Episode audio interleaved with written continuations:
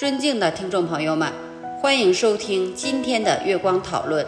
今天为大家带来了炭疽病这个话题。炭疽病是一种由炭疽杆菌引起的人畜共患性传染病。炭疽病曾经被作为一种生物武器，因此对其进行全面的了解非常重要。炭疽病是一种古老的疾病，其历史可以追溯到16世纪。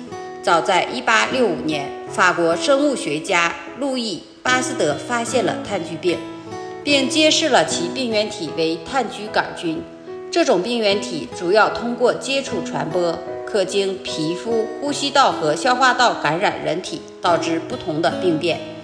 炭疽病主要由炭疽杆菌引起，这是一种革兰氏阳性菌。炭疽杆菌的繁殖体在适当的温度和湿度条件下。可以在没有活体的情况下存活很长时间。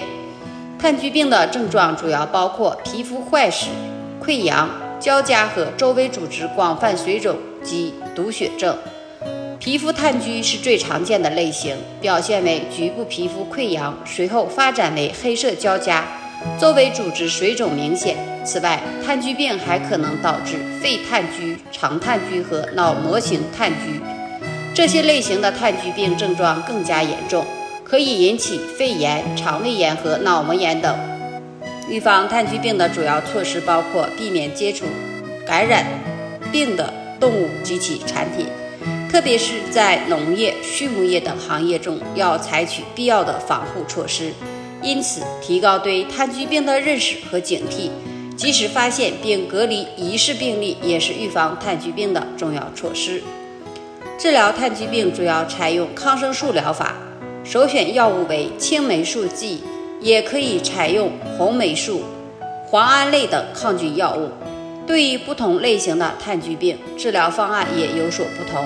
例如，皮肤炭疽病主要采用局部治疗，而肺炭疽、肠炭疽等则需要采用全身疗法。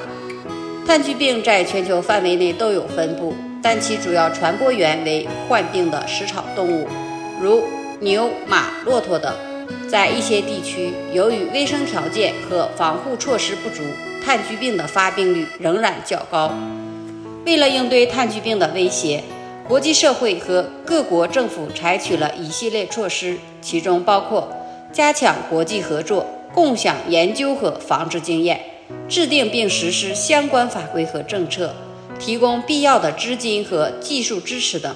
同时，加强对易感人群的疫苗接种和宣传教育，提高公众对炭疽病的认识和警惕性，也是重要的应对措施。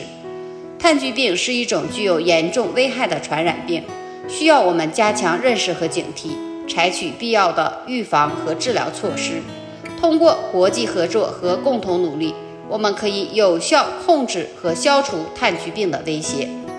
这就是我们本期所有内容，大家也可以通过微信公众号搜索“大明圣院”了解其他内容，Apple 播客或小宇宙搜索“荣正法师”。